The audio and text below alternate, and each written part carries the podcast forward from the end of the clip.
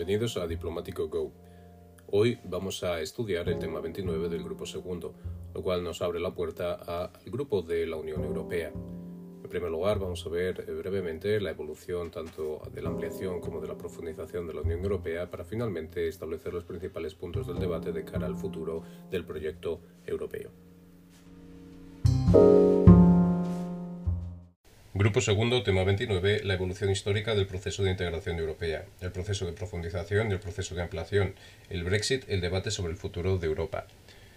Europa no se hará de golpe ni en una construcción de conjunto, se hará mediante las realizaciones concretas, creando primero una solidaridad de hecho. Esta declaración de Robert Schuman remarca el carácter sui generis que tiene la construcción europea, puesto que se trata de un proyecto sin referentes que ha ido evolucionando a través del aprendizaje de los propios Estados miembros y de circunstancias exógenas. La Unión Europea se configura así como un proyecto abierto y en desarrollo que se concreta en los distintos procesos de ampliación del número de estados y de las medidas de profundización en la integración de estas políticas. Las particularidades del proyecto europeo hacen que no tenga una evolución lineal, como demuestra el reciente caso del Brexit, sino que se produce en distintos impulsos. Sin embargo, la línea general ha sido siempre la de reforzar la integración de los Estados, pasando del plano económico, con el cual se originó el proyecto europeo, a un plano político y social, demostrado más recientemente por los fondos Next Generation y también respecto a la política eh, común de seguridad y defensa. Así, eh, podemos analizar en primer lugar la evolución histórica del, proyecto europeo, remontándonos al siglo XIX, cuando ya existen antecedentes de autores como Víctor Hugo o Tocqueville que hablaban de un proyecto de, eh, federación europea o de unos Estados Unidos de Europa. A partir de esta época se van creando distintos movimientos de carácter privado, movimientos ciudadanos, que abogan por esta unidad europea o esta federación de los distintos estados. Sin embargo, no va a ser hasta el fin de la Segunda Guerra Mundial cuando esta idea se ponga en práctica o empiece a desarrollarse de una manera más seria. Sobre todo en la conferencia de, eh, de Europa que se va a celebrar en 1948 en la ciudad de La Haya donde distintos, eh, distintos personajes o distintos eh, intelectuales de la época van a exponer sus ideas respecto al proyecto europeo. En el caso español participará Salvador de Madariaga. La, aparte de estos movimientos ciudadanos o estas ideas, la Unión Europea también eh, bebe de, en origen de distintas organizaciones internacionales que se crearon después de la Segunda Guerra Mundial y que inician o dan pie a esta unidad europea. En primer lugar, es eh, notable mencionar el Consejo de Europa que se va a crear en el año 1950 a través del Tratado de Roma con un carácter de cooperación entre los distintos estados europeos y con un proyecto de defensa de los valores esenciales como es el Estado de Derecho o los derechos humanos en el continente europeo. Por otro lado, también en el ámbito de la defensa debemos mencionar la creación de la Unión Europea Occidental y posteriormente su adhesión con la OTAN en busca de esta eh, cooperación en materia de defensa. Y finalmente, en el ámbito económico, es importante nombrar el Plan Marshall y la creación de la Organización eh, eh, Europea de Cooperación Económica, que va a gestionar este plan de reconstrucción del continente tras la Segunda Guerra Mundial. En este, con estos antecedentes se va a dar inicio a la idea de la construcción de Europa a través principalmente del impulso de los dos principales países del continente, que son Francia y Alemania. Así, tras la Declaración Schuman de 1950, de la que hemos citado anteriormente, se va a dar inicio a un proceso de negociaciones para la creación finalmente con el Tratado de París en el año 1951 de la CECA o la Comunidad Económica del Carbón y el Acero esta unión entre los estados eh, de eh, eh, el mercado del acero y el mercado del carbón va a dar pie al posterior desarrollo de las comunidades europeas que se formarán en el año 1957. Como decíamos, esta creación de la Comunidad Económica del Carbón y el Acero va a unar a seis países originalmente, a Alemania, a, a los Países Bajos, a Bélgica, a Luxemburgo, a Francia y a Italia. Eh, posteriormente, a través de la conferencia de Messina y del comité SPAC, se va a, evolucionar de una unión eh, limitada, una, una cooperación económica limitada a estos dos sectores para crear una unión económica de carácter más general, que será la, Comunidad Económica Europea, que se creará en 1957 a través del Tratado de Roma, y eh, paralelamente la Comunidad Europea de la Energía Atómica o Euratom, que también se creará en 1957 con el segundo Tratado de Roma. Se crean así las tres comunidades europeas y darían eh, se finalizaría así una primera fase de esta eh, creación eh, europea. La segunda fase vendría sobre todo a partir de la década de los 60 y de los 70, eh, en la cual el desarrollo de la Unión Europea va a estar impulsado principalmente por las cumbres europeas de los distintos estados, no tanto por eh, renovaciones de los tratados originales. Sin embargo, es notable mencionar que durante este periodo también se va a establecer o a clarificar las estructuras y la conexión entre las distintas comunidades europeas, principalmente a través del Tratado de Bruselas de 1965, en el cual se van a unar los ejecutivos de las tres, de las tres comunidades europeas creando únicamente uno, el Consejo y la Comisión, para la gestión de ambas, de, las tres eh, comunidades así como el Tratado de Luxemburgo de 1971, que va a, tener eh, va a ser de carácter presupuestario y en el cual se van a establecer por primera vez los recursos propios para las comunidades europeas, facilitando así su financiación y su estabilidad económica. Finalmente, también debemos señalar el Tratado de Bruselas de 1975, que va a ser el segundo tratado presupuestario en el cual se cree el Tribunal de Cuentas y clarifique en, mayor medida aún las, eh, los recursos financieros de las comunidades europeas. Esta sería la segunda parte o la segunda fase de la creación europea, en el cual se estructura y se clarifica aún más la, eh, las comunidades europeas, para entrar finalmente en la tercera fase, en la cual sí se va a producir un verdadero desarrollo y profundización en las comunidades europeas hasta la creación de la propia Unión Europea como la conocemos hoy. Debemos comenzar esta tercera fase a través del Acta Única Europea que se va a firmar en 1986 y que va a ser la primera modificación de los tratados fundacionales de Roma y de París de las comunidades europeas, dando un nuevo impulso al proyecto europeo y permitiendo también la adhesión a la Unión Europea o a las comunidades europeas en este caso de la península ibérica con España y Portugal. Posteriormente, con el Tratado de Maastricht, se va a dar una nueva estructura a la Unión Europea basada en los tres pilares eh, de, eh, conocidos del tratado, en el cual se va a dividir entre las políticas eh, de las comunidades, la política exterior y la política interna o el CAGI, como se conocía el tercer pilar. En este tratado de Maastricht de 1992 también se va a dar inicio a esta parte más social o más eh, ciudadana de eh, la Unión de la Comunidad Europea, eh, que va a ser la creación, por ejemplo, de la ciudadanía europea per se. Eh, posteriormente, en 1997, se va a firmar el Tratado de Ámsterdam, el cual va a modificar en, ciertos aspectos y a clarificar el Tratado de Maastricht, eh, principalmente creando el espacio de libertad, seguridad y justicia, eh, favoreciendo esta profundización en el ámbito de materia de políticas de política interna de la Unión Europea y también en aspectos judiciales para crear este espacio de libertad, seguridad y justicia que mencionábamos. En otro, en el año 2001, se va a firmar también el Tratado de Niza, el cual va a suponer una reestructuración de los organismos europeos para eh, facilitar la nueva adhesión de eh, los estados eh, del este tras la caída del muro de la Unión Soviética. Y finalmente, en el 2004 se va a proceder con el proyecto de constitución para la Unión Europea, que eh, va a ser rechazado debido al referéndum negativo tanto de Países Bajos como de Francia, y, pero que va a ser retomado posteriormente con el Tratado de Lisboa del año 2009, en el cual se van a incluir la mayor parte de las medidas contempladas en el eh, tratado, en el proyecto de constitución europea. Entre los principales eh, elementos de la que supone el Tratado de Lisboa es la eliminación de la estructura en pilares mencionada en el Tratado de Maastricht, para facilitar tanto eh, la profundización de la Unión Europea como eliminar aspectos eh, que limitaban este carácter, como era la exigencia de unanimidad en numerosas materias o pasar, por ejemplo, el tercer pilar a eh, un pilar integrado, no de tanto de cooperación, sino como parte de las políticas europeas. Además, en el Tratado de Lisboa se va a reconocer por primera vez la personalidad jurídica de la Unión Europea. Vista esta evolución histórica del proyecto europeo, debemos analizar a continuación las distintas eh, fases, tanto de profundización como de ampliación. Respecto a la profundización, debemos señalar que esta se realiza principalmente a través de la reforma de los tratados y se ha pasado de esta manera de, la unión aduanera, que era el origen de las comunidades europeas, a una unión eh, económica y eh, a una unión eh, política en ciernes, puesto que se están debatiendo los futuros proyectos respecto a una mayor integración europea. No obstante, todo este, este em, este proyecto europeo, esta fase de profundización dentro de la Unión Europea, viene marcado por la tensión existente entre los Estados miembros y la Unión Europea respecto a las políticas, puesto que los Estados son reticentes a ceder materias de sensibles o políticas más estatales a la Unión Europea.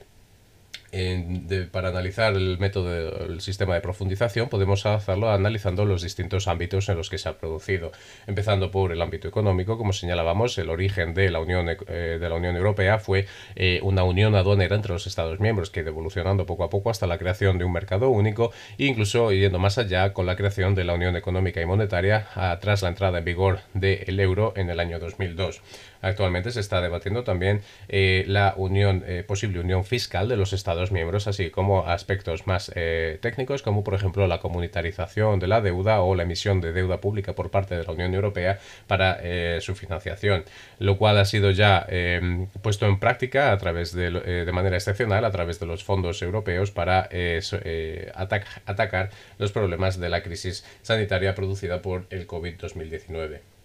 Por otro lado, también en el ámbito judicial debemos señalar la evolución que ha supuesto la profundización de la Unión Europea en este ámbito, favoreciendo una mayor cooperación e integración de los sistemas judiciales de los distintos Estados miembros con la creación de instrumentos como la Orden Europea de Detención e Entrega o la Orden Europea de Investigación, a fin de facilitar eh, el tráfico jurídico dentro de este espacio de libertad, seguridad y justicia que mencionábamos. Finalmente, en el ámbito político, eh, quizá el de menos profundización hasta la fecha, debemos señalar aspectos como eh, la comunitarización o la cooperación eh, de los Estados miembros dentro de la Unión Europea para la creación de una política exterior y de seguridad común, así como una política de común de seguridad y defensa.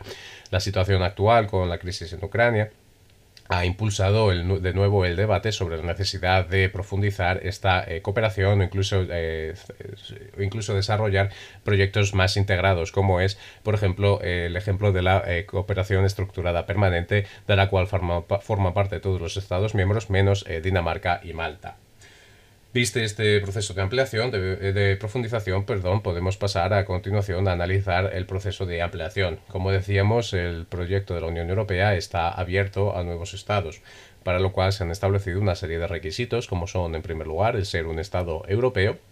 en segundo lugar, el respeto de eh, los principios fundamentales de la Unión Europea recogidos en el artículo segundo del Tratado de la Unión Europea, así como los objetivos de esta recogidos en el artículo tercero del mismo tratado. Además, se han establecido en, la, cumbre de Copenhague del año 1992 lo que se conocen como los criterios de Copenhague, que exigen que los Estados eh, candidatos a entrar en la Unión Europea cumplan, en primer lugar, eh, con el Estado de Derecho y los derechos fundamentales, por otro lado, tengan la capacidad de participar en el mercado eh, de la Unión Europea, es decir, que tengan la su economía eh, de mercado tenga la fortaleza suficiente para formar parte de las em, fuerzas económicas que regen el mercado único y eh, finalmente también eh, la aplicación del acervo europeo, es decir, de, toda el, de todo el marco jurídico, el ordenamiento jurídico desarrollado por la Unión Europea, como que este se realice a través de una administración pública eficiente y capaz de eh, realizar esta aplicación efectiva del acervo europeo. Finalmente, en el año 2006 también se añadió un nuevo criterio para esta ampliación, como es la capacidad de absorción de la Unión, de la Unión Europea. Las ampliaciones que se han producido hasta la fecha son, eh, son 10. Eh, en primer lugar, eh, estaría la original de los seis estados que ya hemos nombrado. Posteriormente, en el año 72, se incorporaron Dinamarca, Reino Unido e Irlanda. En el año 81 eh, se incorporó Grecia, en el 86 España y Portugal. En el 97 se incorporaron eh, Finlandia, Suecia y Austria. Y en el año 2004 se produjo la gran ampliación hacia el este con los 10 estados miembros, 10 nuevos estados miembros, como fueron Estonia, Letonia, Lituania, Polonia, República Checa, Eslovaquia, Hungría, Eslovaquia, Eslovenia, Chipre y Malta. En el año 2007 se incorporaron también Rumanía y Bulgaria y en el año 2013 se incorporó Malta. En este punto también es importante eh, mencionar las negociaciones eh, que se han producido para la adhesión de nuevos Estados miembros que en ciertos aspectos también se podrían considerar como parte de esta eh, carácter profundización como es por ejemplo la eliminación actualmente de las cláusulas de opt-in y opt-out que permitían una incorporación diferenciada a las políticas europeas siendo ahora obligatorio para todos los Estados miembros formar parte de todas las políticas europeas incluso del euro. No obstante se permiten ciertas limitaciones o ciertas excepciones cuando el Estado no cumpla con todos los requisitos para formar parte de estas políticas. Respecto a la ampliación, podemos dar la eh, contrapartida que sería la salida de un Estado miembro de la Unión Europea. En principio esto no era posible, pero tras la reforma del Tratado eh, de Lisboa del año 2009 sí se ha incluido en el artículo 50 la opción de un Estado miembro de salir de la Unión Europea. Esta se producirá eh, a, través de la denuncia por parte del Estado miembro del Tratado de la Unión Europea y se iniciará así un periodo de dos años para eh, realizar las negociaciones necesarias para regular la relación posterior entre la Unión Europea y el Estado saliente. El, único caso que se ha producido hasta la fecha ha sido la salida del Reino Unido, o también conocida como Brexit. Tras el referéndum del año 2006, eh, los ciudadanos del Reino Unido decidieron salir de la Unión Europea, por lo que el gobierno británico eh, denunció el tratado ante el Consejo, Europeo, el Consejo de la Unión Europea en el año 2017, iniciándose así los dos años de plazo para las negociaciones. Sin embargo, las dificultades en cuanto al establecimiento de las nuevas relaciones han supuesto la necesidad de tres ampliaciones eh, para este proceso de negociación, lo cual se saldó con la salida efectiva del Reino Unido el 1 de febrero del año 2020, pero al que debemos incluir un periodo de transición ah, hasta el 31 de diciembre de ese mismo año, por lo que eh, la salida efectiva de la Unión Europea del Reino Unido se produjo en el año, en el año 2021, el 1 de enero. Los principales efectos de la salida del Reino Unido del proyecto europeo han sido, en primer lugar, eh, las negociaciones que se han desarrollado que no han eh, clarificado eh, o no han establecido de manera clara y concisa las relaciones posteriores entre el Reino Unido y la Unión Europea, lo cual ha supuesto todavía ciertas tensiones, particularmente respecto a la frontera entre la Unión Europea y el Reino Unido en Irlanda del Norte para lo cual se estableció el protocolo de Irlanda del Norte, pero que no está siendo aparentemente aplicado correctamente. Por otro lado, debemos señalar que si el Reino Unido deseara volver a integrarse a la Unión Europea, debería seguir el proceso habitual, el proceso eh, establecido para la incorporación como cualquier otro Estado miembro.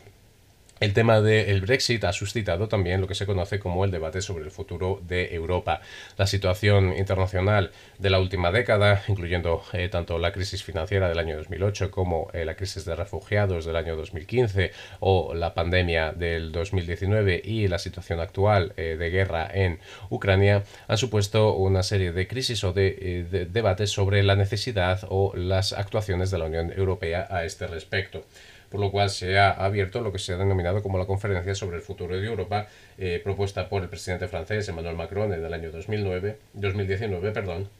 y que pretende involucrar tanto a las instituciones de la Unión Europea como a los distintos gobiernos de los Estados miembros, así como a la sociedad civil. Los principales puntos de debate eh, de, este, de esta conferencia sobre el futuro de Europa, aunque es una conferencia, un debate abierto, los principales puntos serían, en primer lugar, el aspecto democrático de la Unión Europea, con propuestas como la creación de eh, listas únicas eh, a nivel europeo para las elecciones al Parlamento de la Unión Europea, así como en cuanto a la configuración de la Comisión Europea una vez que se, que se ha elegido el Parlamento Europeo.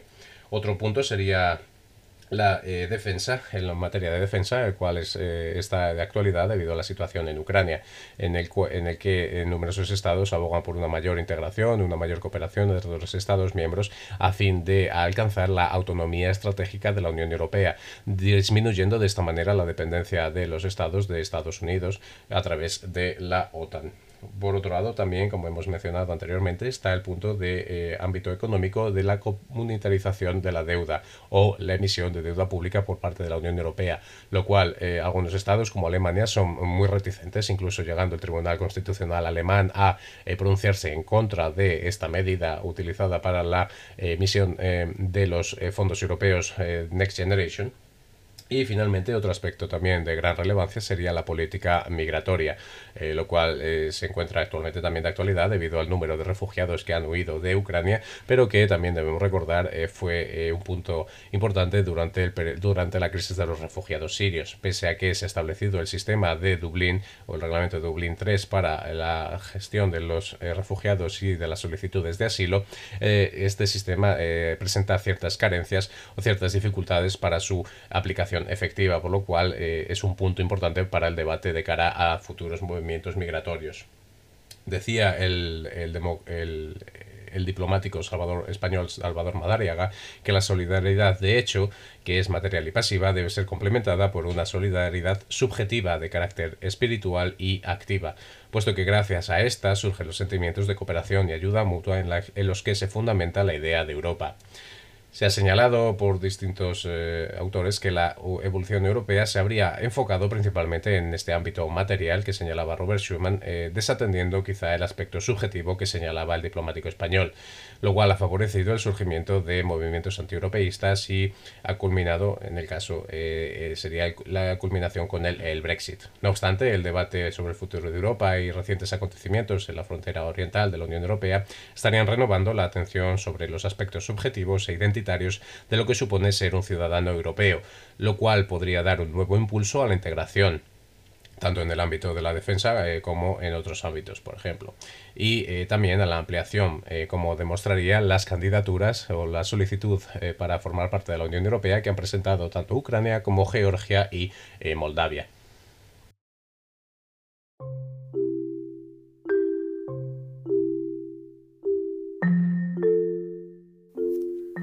Visto, este tema es largo, por lo tanto es importante llevar un buen ritmo cuando se está cantando. A la vez también debemos eh, establecer determinados puntos que quizá en, eh, el repaso nos sirven, puesto que también nos, eh, nos sirve para el, de cara a los tests, a los test, pero que quizá en el cante no sea necesario, como por ejemplo el nombrar los 10 Estados miembros que se incorporan con la ampliación del año 2004, quizá simplemente señalar que siendo 10 sería suficiente. Por otro lado, es importante también mantener este tema actualizado, mencionando eh, aspectos de eh, la actualidad para que se dé ese, ese aspecto de eh, conocimiento, ese aspecto de tener el tema muy a la mano. Es decir, por ejemplo, las solicitudes de adhesión que se han presentado por parte de Georgia, Ucrania y Moldavia recientemente, o cómo la situación en Ucrania está afectando a este debate sobre el futuro de la Unión Europea de cara a una autonomía estratégica de la Unión y a una distinción entre la Unión Europea y eh, su alianza de la OTAN con los Estados Unidos. Además de estos puntos, es eh, importante la estructura en cuanto a la evolución. Eh, yo creo que la estructura de establecer los antecedentes eh, del siglo XIX y también de los principios del siglo XX con los ejemplos de las organizaciones internacionales que vinieron antes de la Unión Europea es eh, una, antesala eh, para la preparación de la Unión Europea. Luego, la división del proyecto europeo en tres fases también facilita la comprensión, siendo la primera fase la de creación con la constitución de la CECA, la Comunidad Económica Europea y el Euratom. La segunda fase, como mencioné, en la que se va a producir una reestructuración, pero que va a ser principalmente impulsada por eh, las cumbres europeas antes de que estas pasen a llamarse Consejo Europeo. Y finalmente el la tercera fase, en la cual sí ya eh, podemos ir analizando de uno en uno los eh, nuevos tratados o las reformas de los tratados europeos, puesto que el proyecto europeo va a avanzar enormemente gracias a estas, a estas reformas o estas revisiones de los tratados europeos. Por otro lado, eh, remarcar que es muy importante diferenciar entre la profundización y la ampliación de la Unión Europea, puesto que son eh, cosas distintas. No conviene mezclarlas ni tampoco eh, repetir lo que se diga en el punto de la profundización, luego en el de la ampliación o viceversa. Por lo cual, estructurarlo de una manera que quede claro que la profundización supone las materias o las políticas de desarrollo que desarrolla la Unión Europea y se realiza mediante la reforma de los tratados, mientras que la ampliación supone la inclusión de nuevos Estados miembros a través de los tratados de adhesión, no de los tratados de la Unión Europea, y eh, cómo se ha producido tanto la una como la otra y cómo se podrá producir de cara al futuro, señalando en cada uno de los, eh, de los puntos eh, políticas o ideas de cara al futuro, por ejemplo, hablando de la profundización de la Unión Europea, el tema de la deuda pública europea o en cuanto a la ampliación, como decíamos, la inclusión de nuevos Estados miembros. posteriormente, la conclusión creo que es eh, interesante la cita de Salvador de Madariaga, puesto que eh, gran parte de la crítica que se da a la Unión Europea es de no estar suficientemente cercana a los ciudadanos, etc. Quizá hablando de esta solidaridad eh, subjetiva que mencionaba Madariaga, nos sirve para abrir el debate hacia una manera o cómo podría la Unión Europea ser más cercana o tener un carácter más cercano hacia los ciudadanos europeos lo cual nos serviría para conectar también con el último punto del el temario del de la eh, conferencia sobre el futuro de Europa.